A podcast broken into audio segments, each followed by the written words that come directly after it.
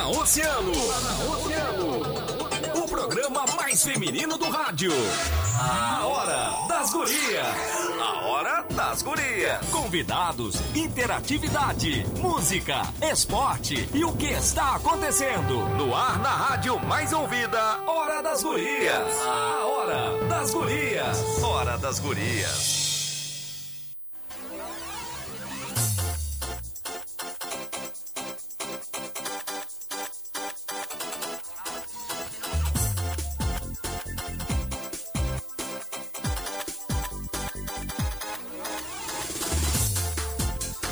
Isso aí, minha gente. Está começando mais uma Hora das Gurias aqui na programação da Mais Ouvida 97,1.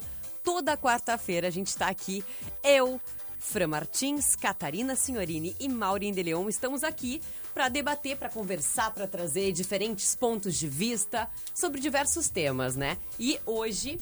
Não tá com retorno, Maureen? Não, tô sem retorno. Vê se o teu não tá desencaixado aí. Agora deu. Foi? Uhum. Ah, deu, a gente deu um ganhozinho aqui no áudio.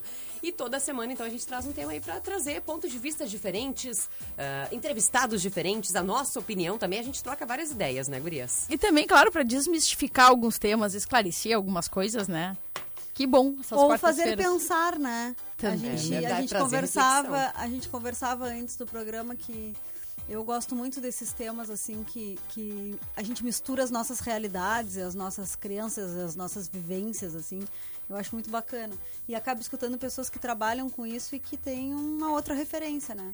Eu acho isso muito legal, a gente misturar tudo assim. Né? Parece que bota tudo num liquidificador, mistura tudo e a gente sai com uma outra, né? Uma outra visão, uma outra história, assim, bem bacana. É verdade. E com a cabeça fervilhando, né? Sim, aí depois vai dormir só às duas da manhã, né, Lisa? É. com a cabeça fervilhando, com o coração a mil pensando, já esquematizando. E é muito engraçado que a gente fica aqui nos bastidores já pensando na semana que vem, né? O que a gente vai fazer na semana que vem? Ai, já temos Já tema. temos tema semana que Sempre vem. É bom, né?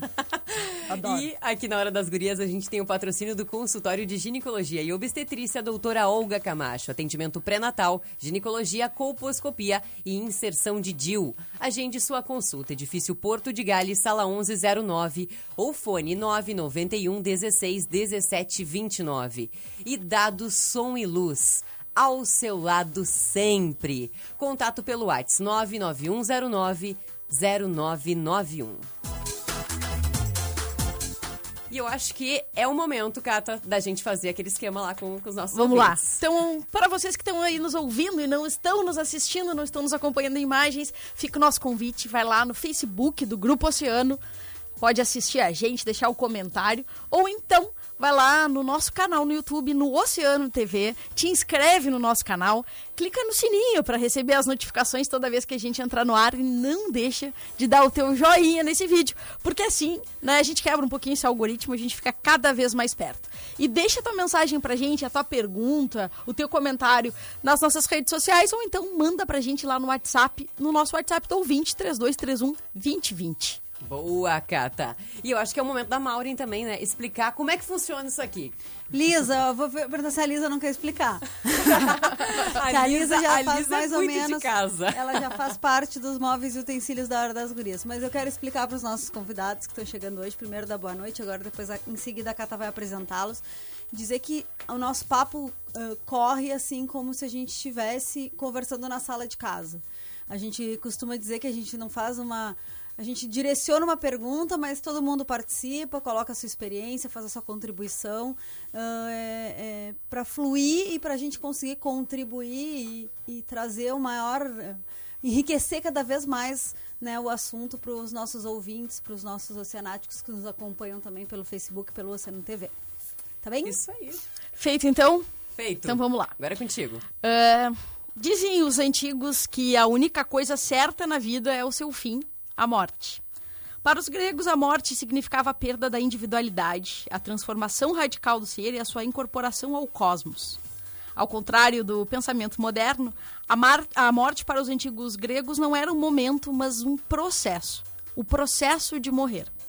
Ou seja, morrer para os gregos envolvia três estágios: estar morrendo, estar morto, mas não estar enterrado, e estar morto e enterrado. Cada um dos estágios exigia deter, uh, determinado comportamento dos sobreviventes. Era um processo no qual o morto e os vivos participavam. Mas por que as pessoas morrem? Essa é talvez a mais intrigante e curiosa de todas as perguntas. Muitos de nós que estamos vivos já esquentamos a cabeça pensando sobre a morte. Afinal, existe vida após a morte? Para onde vamos? Como é morrer? A gente não acorda mais? E dói, morrer dói. Bom, para falar com a gente sobre vários desses temas sobre a morte para quem morre e para quem fica, estão aqui os nossos convidados muito especiais. Eu espero não errar o sobrenome porque a dona Vera ensaiou comigo para eu poder falar a pronúncia corretamente.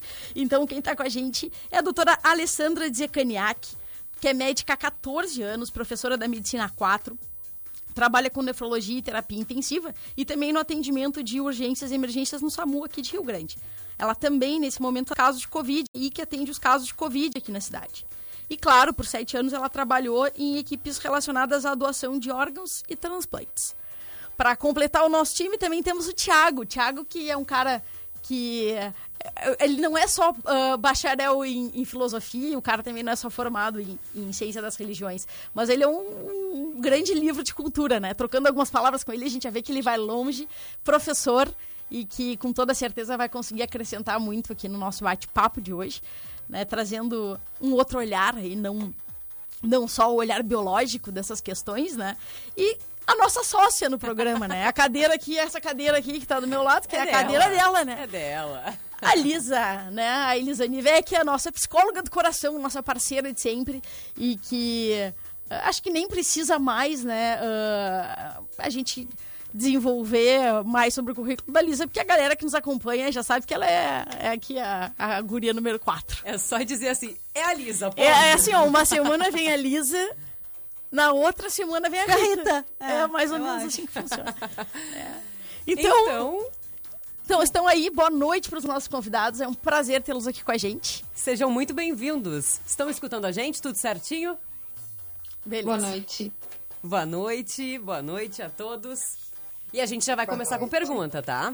Já vamos engatar em pergunta aqui, porque a gente. Ó, como é que é?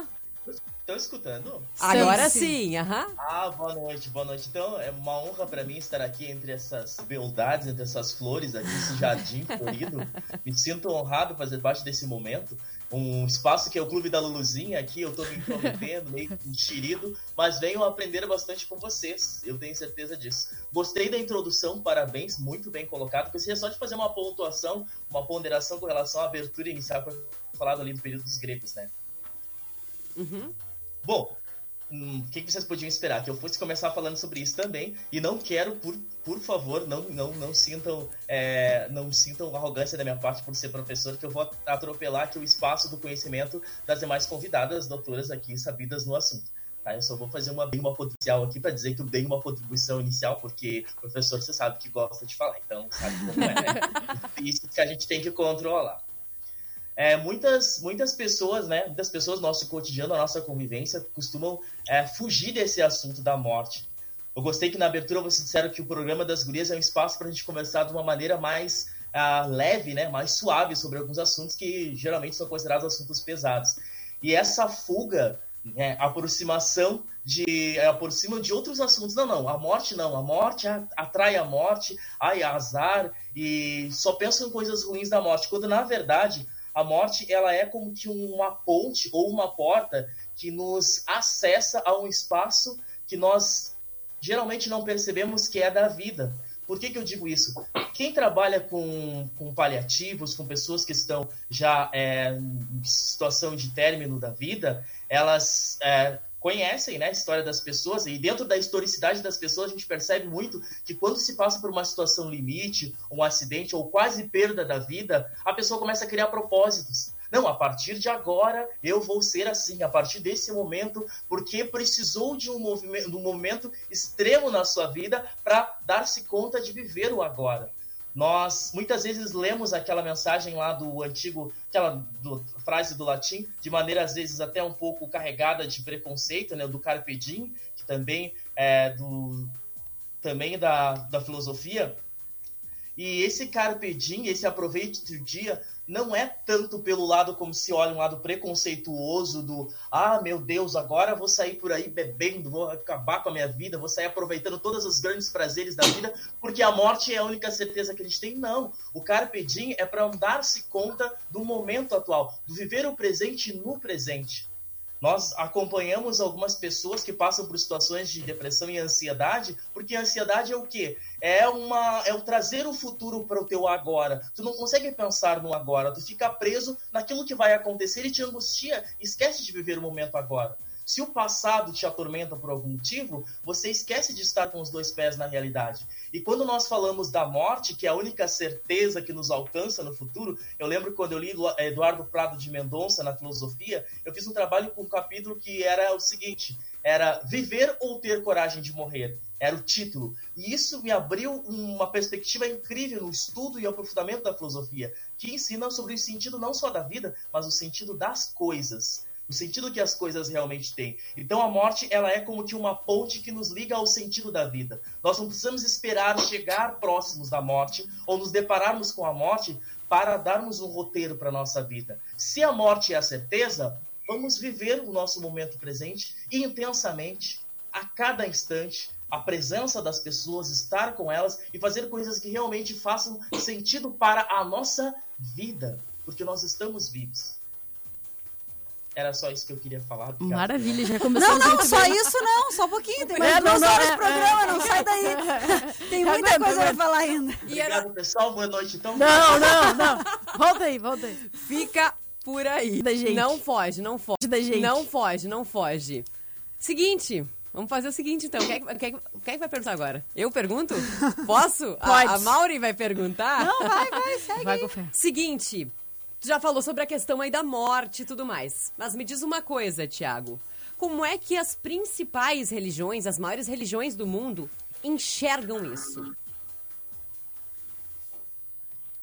Olha só que pergunta boa que tu fez. Olha só, geralmente quando a gente começa com uma pergunta assim, é sinal que o papo vai longe, né? Dá para botar um chimarrão na roda, trazer um chazinho, umas bolachas, vamos lá. Assim, eu vou pegar assim das, das, dos grupos, né, dos grupos de pensamentos religiosos próximos ali as, as, as religiões mais de, de matriz uh, oriental, aquelas mais tradicionais monoteístas, politeístas, grupo de religiões, identificando cada uma delas e percebendo quais as nuances que acompanham essas, essas religiões. E fazendo um aceno para aquelas que têm mais incidência no nosso país, no Brasil e principalmente no estado do Rio Grande do Sul. Uma informação agora aqui, só para clarear um pouquinho: o Rio Grande do Sul é um estado muito peculiar no restante do Brasil, porque o nosso estado do Rio Grande do Sul é aquele estado que ele tem assim, ele tem a cidade com o maior número de católicos, ele tem a cidade com o maior número de religiões de matriz é, africana, ele tem o, o, a cidade com o maior número de luteranos, e essa diversidade, é o estado das diversidades das tradições religiosas, que faz com que ele se torne um estado rico, e nesse sentido existe um certa, certo respeito e um acolhimento diante das tradições religiosas.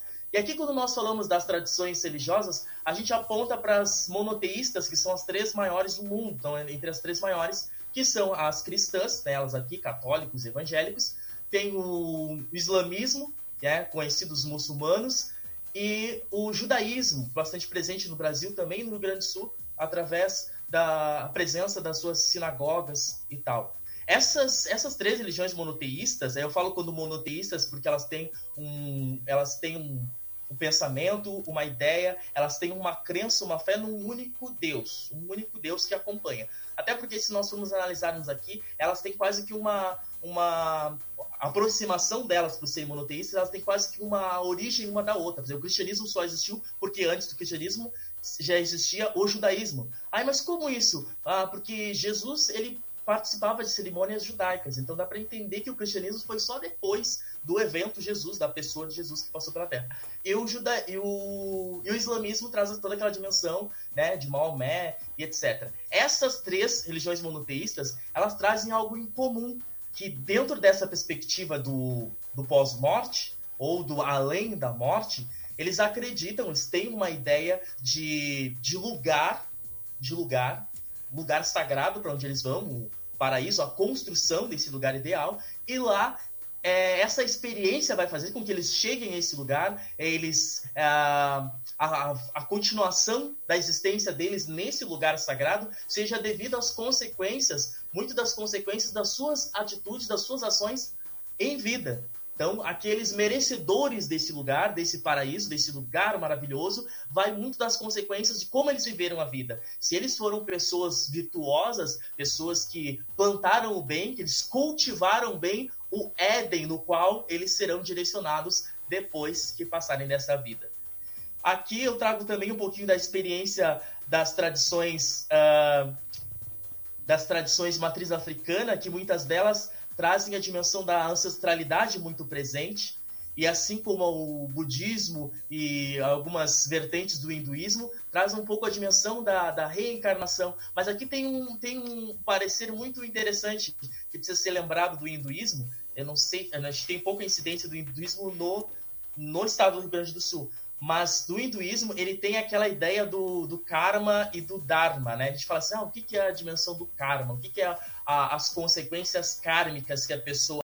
É, as consequências que ela vai passar depois desse, dessa experiência de vida dela, né? É vida, vida terrena e depois da oportunidade de reencarnação. Existe o que nós chamamos de transmigração da alma dentro da vertente do hinduísmo.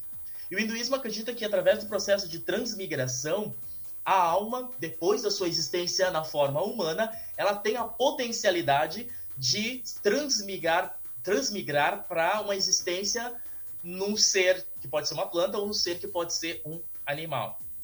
Tá? Isso dentro do hinduísmo.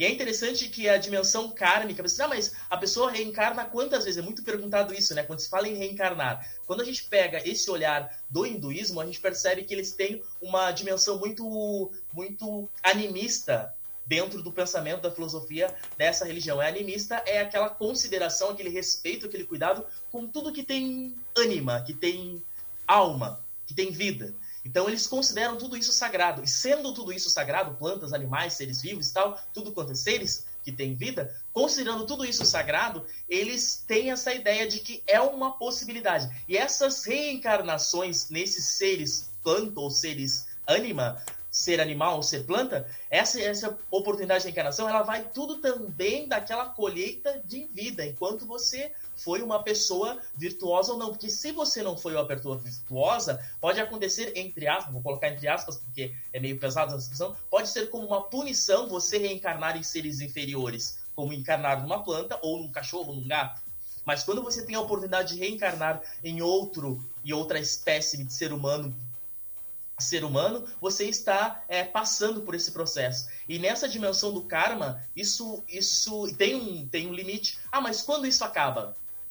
Isso acaba no momento, mas depende muito de pessoa para pessoa, porque é um ciclo. E esse ciclo só acontece para que haja essa experiência de purificação desses, dessas dimensões kármicas nos quais essa pessoa teve a oportunidade de, de viver, de experienciar. Perfeito. Vamos lá. é um tema, gente, que a gente que vai para a parte do, do, do, do, do sentimento, da religião, daqui a pouco vai para a parte física né? Humana, vamos lá. Na verdade, Liz, eu queria uh, te provocar agora também numa questão para saber uh, que tu nos ajudes assim. Por que, que a morte ainda é um tabu? Por que, que é um tabu falar da morte? Ainda. Então, é, acho que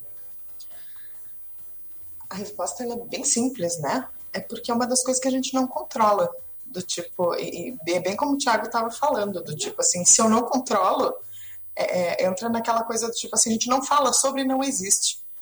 Né? A gente tem muito medo daquilo que a gente não consegue, daquilo que não é palpável, aquilo que a gente não consegue categorizar e influenciar. Né? Aquilo que está sob meu controle, eu consigo ter uma influência, eu consigo é, é, facilmente fazer com que se dobre a minha vontade. A morte não entra nessa categoria né? Do tipo, a gente teve vários avanços no sentido de medicina, tratamentos cosméticos, né, qualidade de vida, mas ainda assim a gente não conseguiu vencer a morte. Então a gente não fala sobre. Muito pelo contrário, né? A gente vai fazendo com que é, isso seja cada vez menos discutido, né? Porque, bom, se eu não falo, não existe. É uma tentativa de fuga, né? Da é. existência da morte. Exato. Né? Bom, uh, queria perguntar para a doutora Alessandra uh, o seguinte, né? Ela, em razão do, do, trabalho dela como médica, ela acaba convivendo muito de perto com a morte. Principalmente pelas escolhas, assim, dentro da medicina que, que ela acabou fazendo, né? E, e eu queria, assim, que ela contasse um pouquinho mais para a gente como é que essa experiência impacta a vida dela. Bom, pessoal, boa noite. Queria só aproveitar para agradecer o convite uh, e parabenizar vocês pela escolha do tema, porque a gente costuma se reunir, bater um papo para falar sobre, sei lá, sobre diversas coisas, sobre viagens. Sobre... Ah, ninguém chama o outro para jantar. Vamos jantar hoje, falar sobre morte, né? Não, essa coisa não, não rola, assim. Então, uh, parabenizar pela escolha do assunto, porque uh, como a, a, a, Lisa falou ali, né? ela faz parte da vida, né? Tá presente, tá presente é o, é o término de um ciclo, né? E a gente não encara dessa forma. É muito difícil da gente encarar dessa forma. A gente sempre pensa em outras coisas, mas não pensa na morte. E realmente eu vivo isso uh, desde o início, da, desde muito cedo na faculdade, uh, que a gente se depara de forma abrupta, né, com o tema morte, não é, em princípio é uma coisa que não faz parte do, do, da tua, do teu dia a dia e passa a fazer de repente e a gente vê uh, trabalhando com isso, trabalhando como médica, eu encaro todo dia morte, sofrimento, doença, né, notícias ruins, então uh, não tem como isso não, não estar presente na vida, né, e para lidar com isso tem algumas coisas que a gente tenta fazer, né? Primeiro conhecer um pouco do assunto, uh, entender o que que significa, se é que a gente pode, né? Mas entender, tentar entender da melhor forma possível o que que significa a morte dentro de um como um, uh, eu procuro entender que, que funciona que, que, que é, um, é um ciclo né faz parte do ciclo da vida morrer só que nem sempre esse ciclo uh, foi completo então a gente encara a morte, eu encaro a morte no meu trabalho nessas diferentes ocasiões, assim. Então tem aquelas pessoas em que para as quais a morte chega mais cedo, muito cedo, né? E, e as pessoas que, que estão ao redor uh, acabam tendo um sofrimento muito maior. Tem outras pessoas que conseguiram cumprir o seu ciclo de uma forma melhor, uh, viveram a sua vida de um jeito mais uh, tranquilo, né? Passaram por todas as fases. Tem outras pessoas que ainda têm muitas coisas a resolver e parece que para essas é mais difícil, tanto para a própria pessoa quanto para a família, né? De, de encarar. Uh, então, para lidar com isso e para que a gente, para que isso não, não, não se torne uma coisa tão pesada, a gente usa alguns mecanismos, né? Uh, de, de defesa, uh, acredito, né? De, de tentar não para não trazer para ti todo, todo dia tu vai para casa pensando que no outro dia vai ser tu, né? E isso tornaria impossível viver. Então uh, a gente eu faço isso, eu procuro entender, uh, procuro conhecer melhor as pessoas com, com as quais eu estou lidando, né? Para que isso uh, se torne um, uma experiência de aprendizado também, né? Aproveitar um pouco uh, essa experiência que as pessoas estão vivendo para tentar aprender e diminuir o sofrimento do próximo com quem eu vou lidar sobre aquele mesmo assunto e o meu também, né? O meu da família, enfim. Uh, acho que por mais tempo que a gente tenha nessa, que eu tenha nessa, nessa vivência aí, de, nessa realmente vocês falaram, né? Eu escolhi duas áreas, três, as três áreas em que eu trabalho uh, fora a, a, ser professora, mas as minhas outras três uh, atuações, assim como nefrologista, como intensivista e na, na, no trabalho de emergência, eu lido diariamente com a, com a morte, com a proximidade da morte, né? Então, todo dia uh, eu preciso viver uma experiência nova e acabo tentando usar isso de, como uma forma de aprendizado para aplicar no futuro de forma alguma a gente fica indiferente, né? Algumas pessoas pensam que ah, quanto mais o tempo passa, parece que vocês não dão bola para a morte, né? Parece que uh, eu lembro, estava pre preparando que pensando, né, no que conversar com vocês assim, e me lembrei de algumas coisas da vida, assim, da, da minha passagem. E aí eu lembro de uma situação em que eu ainda era bem, acho que bem no início, estagiária até, do, né, dentro do hospital, em que a gente estava vindo do, do, da janta, estava voltando para o quarto, e gente, um grupo de pessoas e rindo, né, conversando, e passou uma, um, uma familiar e disse, como é que vocês estão fazendo isso dentro do hospital? Que falta de respeito. Mas, infelizmente, isso, isso, se a gente não fizer, se a gente não usar uma forma de, de, de, vivenciar isso, a gente não consegue, né? Se a gente não sair um pouco daquela situação de, de tristeza e tentar trazer um pouco mais de leveza uh, eh, para as nossas vidas, a gente não consegue fazer o nosso trabalho. Então, é preciso, sim, adotar alguns mecanismos de, uh, de defesa, uh, entendendo que cada, cada pessoa com a qual a gente lida tem um sentimento diferente, tentando respeitar isso, né? Mas de forma alguma a gente fica indiferente, né? Todo dia uh, que se passa por uma situação de morte é um aprendizado. Tu precisa usar aquilo, tu, né? Tu tem que usar aquilo para aprender uh, a lidar melhor numa próxima vez, a usar melhor aquela experiência numa próxima vez para ajudar um, uma próxima família, enfim. Então, a vivência é essa. Seguinte, gurias. A Liz já conhece, né? A gente vai pro nosso rápido intervalo comercial, mas a gente já volta para seguir esse papo aí. Tem tanta ah, coisa para falar ainda. Conversar. Eu acho que tem... nós vamos ter que fazer. Eu já tô ficando até preocupado porque a gente vai ter que fazer o episódio 2. Das, das gurias, né? As três. Eu tô achando que nós vamos ter que remarcar assim, vamos fazer um, um combo, né? Eu também acho. Então a gente vai pro intervalo e já volta.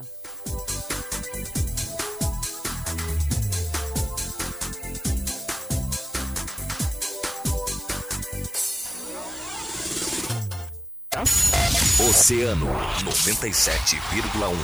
A informação, informação, e a melhor música. O que você não queria agora era alguém pra dar satisfação. Saiu a ponte um relacionamento que partiu no meio. Música!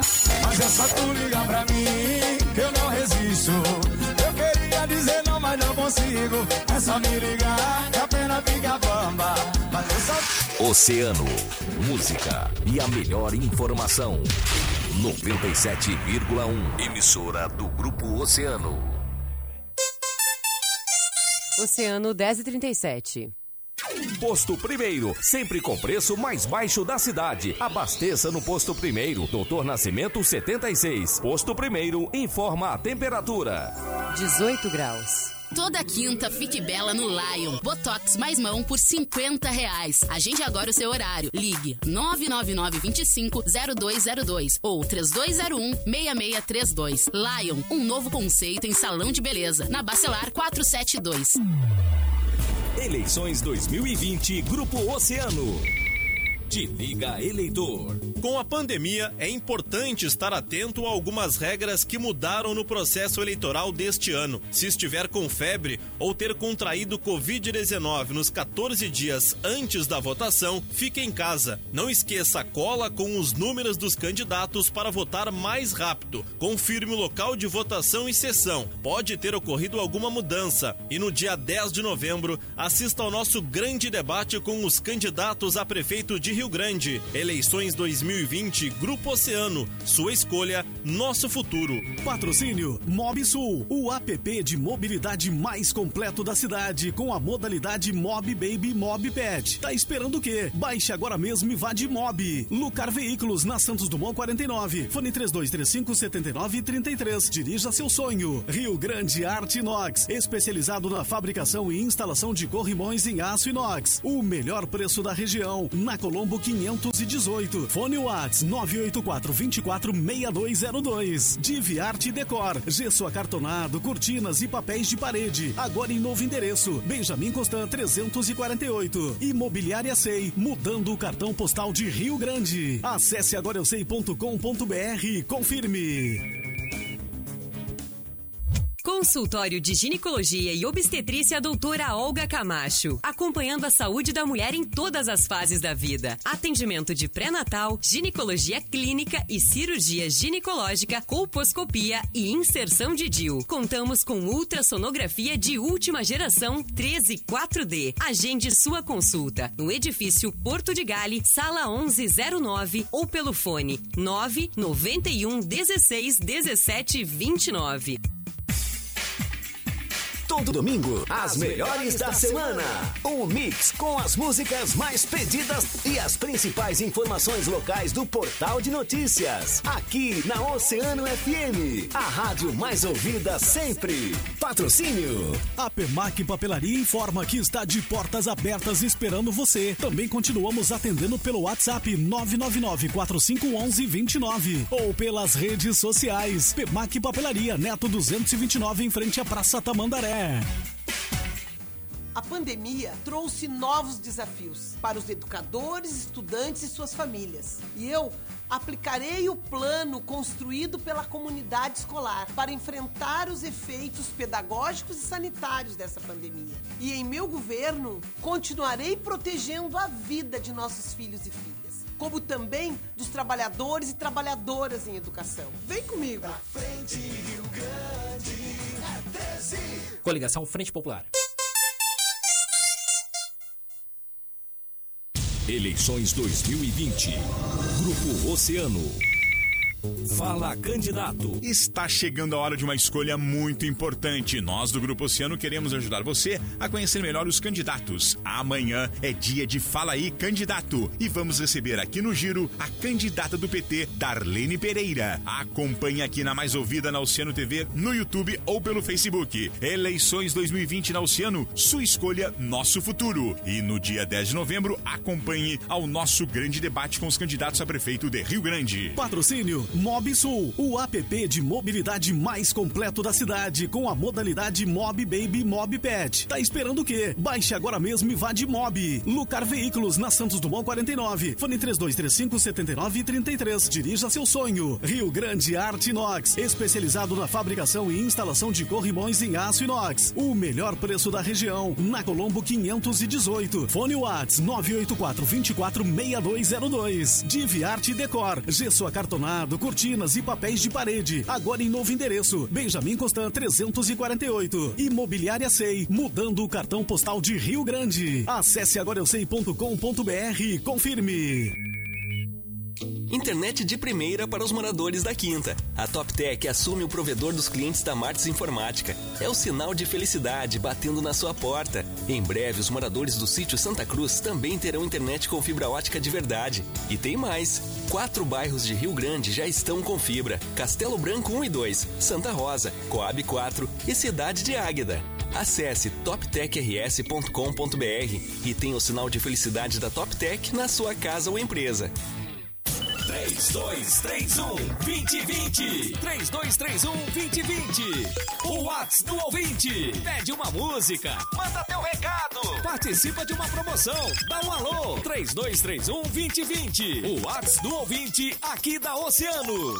Vamos saborear uma pizza da província? Massa fininha, recheio saboroso e tem rodízio personalizado com refrigerante livre por apenas 25 reais. Você escolhe os sabores. Reserve no Whats 999 96 31 31. Ligue para a província e coma à vontade no rodízio personalizado com refrigerante livre. Só 25 reais. Pizzaria Província, na Luiz Doreia 409. Reservas pelo Whats 999 96 31 31. Quem pede, repete. A MW Veículos é rosa em outubro. Comprou seu carro, ganha na hora um kit beleza Boticário e começa a pagar só lá no ano que vem. MW Veículos, líder em vendas de carros na região. Neste outubro rosa, solidarizando-se com todas as mulheres no combate ao câncer de mama. Faça a sua parte por um trânsito mais seguro.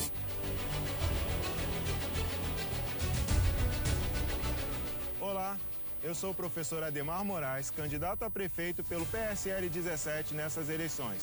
Convidei o sargento Marcelo Pires para juntos transformarmos Rio Grande com projetos que gerem emprego e renda para a nossa população, trazendo dignidade e prosperidade para todos. No dia 15 de novembro, vote 17 para prefeito e vamos mudar nossa cidade. Do jeito que está, a saúde de Rio Grande não pode ficar.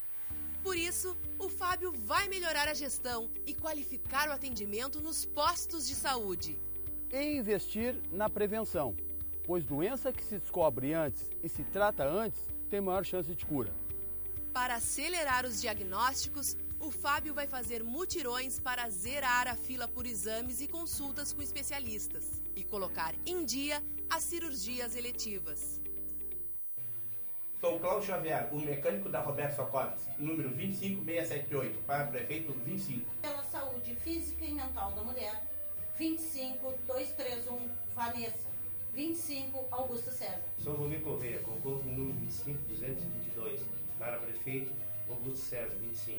Com Juventude, Esporte e Bem Serenos, para vereador Diego André 5500, para prefeito Augusto César 25.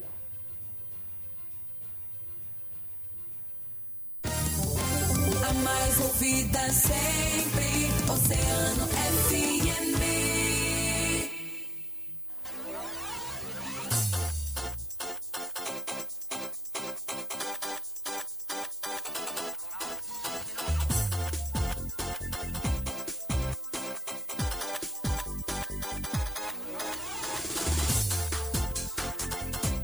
E voltamos com a Hora das Gurias aqui na programação da Mais Ouvida 97,1. Se tu ainda não tá acompanhando em imagens e tem essa possibilidade, Catá, contigo. Ah, tu vai lá no nosso Facebook em Grupo Oceano, assiste a gente, deixa tua, mensagem, teu recado, ou então no YouTube, no nosso canal Oceano TV. Te inscreve no canal, clica no sininho para receber as notificações que vão te avisar que a gente tá no ar, que é hora de acompanhar as gurias. Ou e claro, né, sempre o teu joinha nesse vídeo, porque a gente adora receber o carinho de vocês. E tem pergunta? Quer saber alguma coisa? Quer comentar com a gente? Quer dividir alguma experiência? Manda lá. Comenta nas nossas redes sociais ou então manda um WhatsApp pra gente no WhatsApp do ouvinte, o 3231 2020. Beleza! Lembrando que a Hora das Gurias tem o patrocínio do consultório de ginecologia e obstetrícia doutora Olga Camacho. Atendimento pré-natal, ginecologia, colposcopia e inserção de DIU. Agende sua consulta. Edifício Porto de Gales, sala 1109 ou fone 991 16 17 29. E dado som e luz ao seu lado sempre. Contato pelo WhatsApp 991090991. E Maureen de Leon abre Eu- esse bloco. Exatamente. Eu Vamos quero lá. fazer um gancho, Alessandra, com o que tu tava falando. Ahn, eu, eu tenho uma, uma irmã intensivista também e que, que colaborou com a gente muito no processo de aceitação da morte dos nossos pais. Por quê?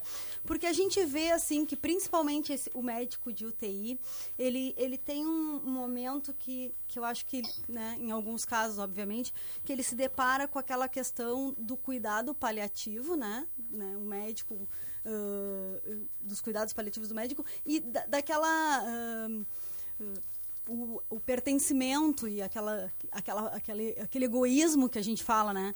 ah, da família, naquele momento em que o paciente né, ah, não se vê ah, possibilidade de evolução, enfim, a dificuldade que muitas vezes os familiares têm de enxergar o outro lado, assim. E ela, né, por, por ter todo essa, esse entendimento que vocês têm, esse trabalho, essa, né, essa, esse diário, assim, né, como tu falaste, que vão aprendendo, né, com as situações, ela conseguiu nos, nos fazer entender isso e foi, ah, eu, eu não sei se seria a palavra, mas foi, foi mais tranquilo, né, tranquilo eu acho que não é, nem bacana, nenhuma palavra dessa a gente pode usar, mas foi de uma maneira mais Me- leve. menos- menos sofrida. Menos sofrido, assim, que a gente pôde enxergar que estava se fazendo a melhor, a melhor, to- tomando a melhor atitude naquele momento. Era o que, o que se podia fazer melhor em respeito, em amor, em, sabe, trazer o bom para daqui a pouco contrapor alguma coisa que ninguém quer, né? Que é o que a gente está falando que é a morte. Como é que. Eu acho que isso deve ser ah, a maneira mais difícil, ah, deve ser uma das coisas mais difíceis de conseguir fazer, assim, num tratamento diário, eh, esse peso, assim, né? Cuidado com o paciente e ah, atender essa necessidade, esse anseio da família. Como é que você tu conduz isso? Difícil. É, é bem difícil, sim, ah, porque cada. Não existe fórmula pronta, né? Tu não tem lá uma receita que tu vai dizer, olha, para todo mundo tu faz assim. Tu- cada paciente que tá lá tem a sua história, tem a sua família, tem como é que ele se. Como é que ele é dentro daquela família, né? Que posição ele ocupa dentro daquela família, ah, o quanto aquela família se relaciona com ele, aquilo que eu falei também, né? O quanto de, de ciclo de vida essa pessoa completou né? Então tem aquelas pessoas que completaram, ah, que foram mais longe no seu ciclo, que tiveram uma vida boa, que viveram as suas fases todas adequadamente, ah, que a família conseguiu passar, uh, passar mais tempo junto, uh, encara de uma forma, né? Aquelas pessoas em que parece que foi abruptamente, em que chegou mais, de forma mais abrupta uh, o término da vida, encaram de outra forma.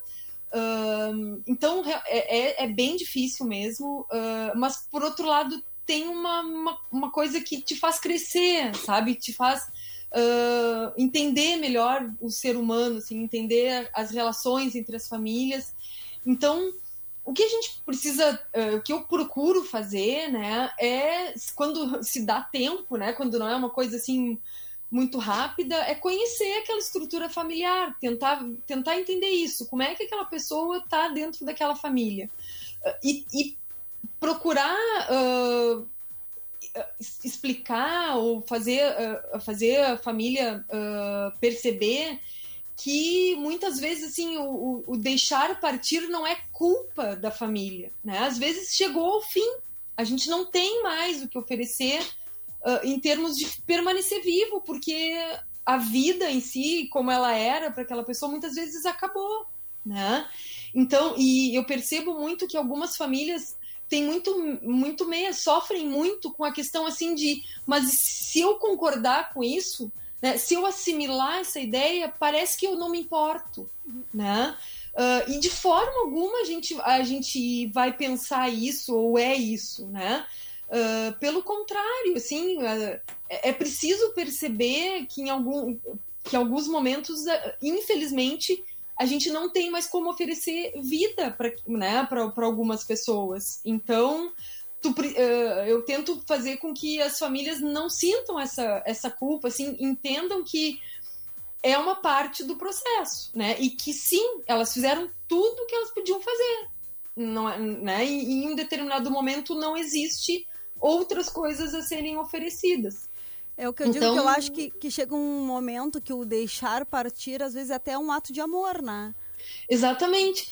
E, inclusive, tem alguns uh, trabalhos assim a respeito disso, né? De que uh, uh, só fazendo um parênteses assim, claro que na UTI onde eu trabalho, eu, eu lido muito mais com as famílias do que com o, o doente propriamente, né? Com a pessoa em si, porque muitas vezes a pessoa quando chega para mim eu já nem a conheço mais, né? Ela já, já chega num estado tão grave, assim, em coma, né, sem nenhuma comunicação, que eu não conheço mais, eu, eu não tenho a oportunidade de conhecer muitas vezes a pessoa que eu estou tratando. Então eu conheço a família, né? E a partir daí é que a gente consegue estabelecer algum tipo de relação, né? Isso às vezes por um tempo mais longo, às vezes por um tempo mais curto. Uh, então, muitas vezes eu não tenho a oportunidade de saber o que, que aquela pessoa pensava sobre aquilo, né? O que, que ela queria, ao estar passando por essa situação. Então fica um pouco mais complicado, né? Porque eu tenho que tomar algumas decisões assim baseado só no, nas informações trazidas pela família. Mas a gente sabe de ler, de estudar, enfim, de conviver com outras pessoas que podem dizer que, uh, que tem, tem estudos, inclusive, que mostram assim, ó, que tem pessoas que acham que acham coisas pior do que a morte, né? Que, as, que, pra, que às vezes a morte não é a pior coisa sofrer é pior, né? Ter dor é pior, uh, perder a lucidez é pior, né? Alguns, alguns consideram, têm esse medo, assim. Outros, coisas que vivenciam, por exemplo, uma coisa que parece banal, assim, que uh, não conseguir controlar os seus esfíncteres, né? Uh, incontinências urinárias, incontinências tem 50%, por, numa pesquisa que foi feita, 50% das pessoas que foram entrevistadas acham que é pior ficar incontinente do que morrer. Né? Então, a, a gente precisa entender essas outras coisas, né? Para não se focar tanto no, uh, no, no, manter vivo, né? Alguém que, que tá num sofrimento extremo, assim, e, e, e não... não uh, e sofrer com isso, né? Sofrer que está partindo, sofrer que vai perder... Então, a gente precisa trabalhar o sofrimento da família, assim, em termos de as coisas que podiam ser feitas, né, foram todas feitas. E claro, a saudade vai ficar, óbvio que vai ficar, não existe como não, né? Mas que às vezes aquela pessoa uh, tá num sofrimento muito maior, né? Então a gente sempre diz, ah, não tem nada pior que a morte? Tem. tem sim. Uh, algumas pessoas que estão no sofrimento extremo nos relatam isso, né? Que tem. E acho que a gente precisa usar isso para ajudar, né? Para ir adiante. É, eu estava conversando uh, há um, algumas semanas uh, sobre essa questão. Uh, estava falando, né? Que comentei e falei essa, essa questão da minha mãe. Uh, que é professora na bioética também, e uma das coisas que, que mais me, que ela me falou, que mais me bate, assim, que fica martelando, Alessandra, é a questão de existir uma dignidade na morte, né? E, e eu queria, assim, tentar, assim, Thiago, de uma forma, assim, é, de uma forma muito... Uh, assim, possível, né? Porque a gente sabe que, que a gente não tem essa vivência médica, a gente não consegue identificar algumas coisas, mas qual é o feeling, assim, do limite, assim, bah, isso aqui já não, não já se torna, assim, uh, um limite de, de uh, ultrapassar os limites da pessoa, que aquilo não seja mais digno, assim, que, que tá se submetendo a tratamentos que já não são mais uh, efetivos, né? Uh... A, a, minha pergunta vai na carona da pergunta da colega aqui, eu posso aproveitar para... Aproveita. Claro, claro. Tá, então assim, ó, é, primeiro uh, um comentário, essa, esse, esse desapego, né, do ente querido, ele vai muito, talvez, uma, muitas vezes a gente acompanhando as pessoas conversando na situação de luto, e tive a oportunidade de acompanhar e não foram poucas, é, talvez o sentimento que tem de, de traição da memória da pessoa que está partindo, né, com essa de querer segurar ela e querer prolongar aquele momento com ela, às vezes se esquece um pouquinho da, do humanismo, que é de entender que é um momento de passagem e que se, se colocar no lugar da pessoa também que está no momento de sofrimento, que às vezes é melhor é, é, aceitar essa partida e entender que continuar a vida, tá? aceitando que isso aconteceu, não vai trair a memória do ente querido de maneira alguma, mas vai sim é, mostrar que se é capaz de continuar daqui para frente, porque a pessoa não morre, a pessoa permanece conosco, né? Nós mantemos aquela memória. Parece parece clichê, parece cafona, parece poético falar, mas é que a experiência que a gente percebe das perdas, ela traz muito isso, né? A pessoa morre fisicamente, mas ela passa a habitar dentro de nós para sempre. Com certeza. É, Só vou pedir para a Alessandra explicar para nós ali, dentro da mesma explicação agora que ela, que ela ia dar da colega, a dimensão da ortotanásia e da eutanásia, né? Uhum. Tá bem. Então, assim, uh, vou começar pelos termos, tá? Da, uh, da ortotanásia, da distanásia, enfim. Uh, só para estabelecer, então, a gente chama de eutanásia quando a gente provoca a morte, né? com o intuito de aliviar o sofrimento. Mas é uma morte provocada, tem uma atitude ativa né, em, em, em, em provocar aquilo. A gente fala em distanásia quando a gente uh, acrescenta sofrimento uh, à morte, que muitas vezes é inevitável, né? A gente está vendo que é inevitável e a gente acrescenta sofrimento a esse processo, que é um processo muitas vezes que é muitas vezes um processo que é um processo natural, né?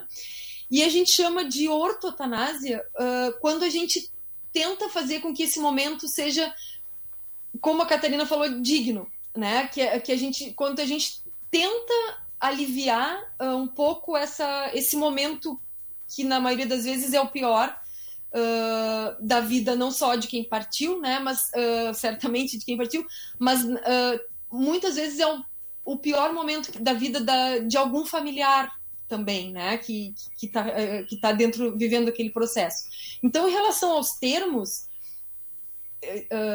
a definição dos termos é essa, né? Distanásia é quando a gente provoca, uh, desculpa, eutanásia é quando a gente provoca ativamente, distanásia é quando a gente piora aquele, aquele momento de passagem, e ortotanásia é quando a gente tenta uh, tornar o um momento menos sofrido possível. É, é, eu fico, assim, sempre com muito medo, né, de, de, de usar os termos, porque, assim, dizer assim, ah, menos sofrimento, como a, a, a Maureen falou ali, mais, mais, tran mais tranquilo, é mais fácil todos esses termos podem ser mal interpretados, né? E eu, eu já percebi, percebi, inclusive na fala da Maureen, ele, ah, como é que eu vou dizer que foi mais fácil para mim perder meu pai?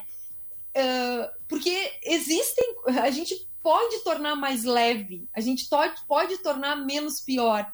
É com dor, é sofrido, não tem como não ser, né? Nós vamos nós vamos sofrer naquele momento, mas a gente pode tornar ah, esse a gente pode tornar menos sofrido, assim, com menos acresce- não acrescentar mais dor à dor que já tem, né? Isso que a gente precisa tentar fazer. E a questão da dignidade da morte ah, também é bem difícil assim de, ah, de dizer, né? Mas é uma morte mais digna, menos digna.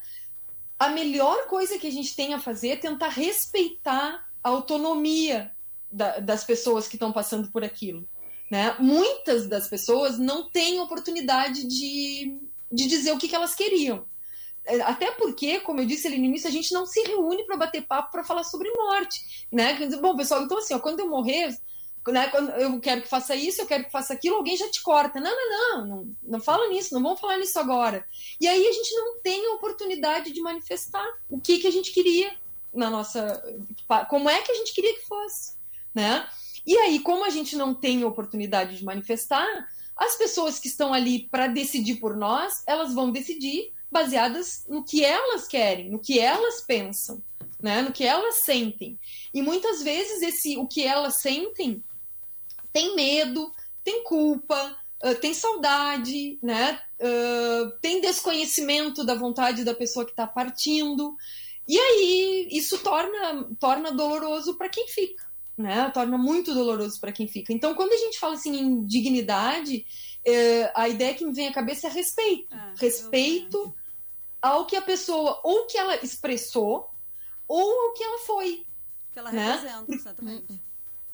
Porque ela pode não ter te dito como é que ela queria morrer, mas ela pode, ela te mostrou durante a vida como é que ela viveu, né? Então, se ela te mostrou como é que ela viveu, quem viveu com ela é capaz de saber como é que ela queria morrer, né? Ah, e, se, e talvez isso nos, isso pode nos fazer então respeitar a vontade de alguém que não conseguiu se manifestar a respeito disso.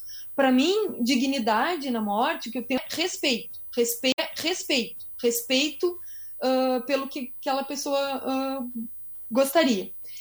E outra coisa é assim, ó, ah, sempre pensar assim, né? Uma premissa que é básica em tudo que a gente faz na medicina, não faz com outro que não, tu não queria que fizessem contigo, né? Ou com alguém da tua família. Então, ah, respe- né? pensa nisso, assim, não, não, fa não, não causa para outra pessoa. A gente sabe que a medicina cada vez mais tem recurso, e recurso, e recurso, né? tecnológico, enfim. ahn, e às vezes esses recursos não são utilizados da, da melhor forma, né? Às vezes eles são utilizados para não para para melhorar ah, ou para curar alguém ou para melhorar aquela condição, mas às vezes eles são utilizados para para nossa própria angústia, né? Para tratar a nossa angústia. Então isso a gente tem que aprender que o recurso, ah, os recursos que estão sendo acrescentados à medicina, eles têm que ser utilizados em prol de quem ah, do doente, né, do paciente, da, do, do- da pessoa que está sofrendo e não para nosso para nosso benefício, né, para eu me sentir mais tranquila. Não, eu, eu tenho que entender a estrutura familiar toda, como como é que se comporta para poder ajudar a família como um todo. E aquela coisa, né? Tá. Se querem te falar, por mais difícil que seja, ouça, Ah, isso- né? É. Ouça. É. A, a minha mãe eu já sei tudo, né? Ela, ela já, Ouça. A ela minha tá avó treinada, né? falava, É, a minha avó faz- falava e ela É, foi eu- exatamente Eu assim. vou fazer aquela minha piada, até porque a gente precisa de vez em quando dar desconcentrada. Eu já deixei muito claro que eu, eu sou doadora de órgãos, não só para colaborar com a vida, mas porque eu tenho medo de ser enterrada viva. Já falei isso muitas vezes. Tentar ter, se é certo, morreu mesmo. E o que eu te falei aquela hora? Além de doar crema. Não, pra não, é. eu- eu- da, da, da cremação Vamos também tem, tem, tem uma Não, eu- restrição ali do, da pessoa se acordar na esteira. Rapidinho. Mas vamos lá. Ah, a, a ideia, assim, é, é- é também a gente falar depois na questão da, da eutanásia, que a gente estava conversando, mas eu quero. a gente falou, me veio algumas coisas, eu queria perguntar para para Lisa, assim. A gente fala muito da, do sofrimento da família e aí a gente vai entrar numa esfera que eu acho que é a, a mais eh, densa para nós, que é o luto, né? E, e aí eu queria, assim, que a Lisa falasse um pouco pra gente sobre o, a possibilidade, o como a gente tentar ter um luto mais saudável, se é que isso é possível, né? Se ela podia dividir um pouco com a gente isso. Vai. Vai, Thiago. O Thiago tá sem áudio Tá aqui. mudo, Thiago, não tô- É, o não Thiago tá sem áudio, ouvindo. tá sem áudio aqui. Uh, parei por um pouquinho que eu vou tentar resolver aí.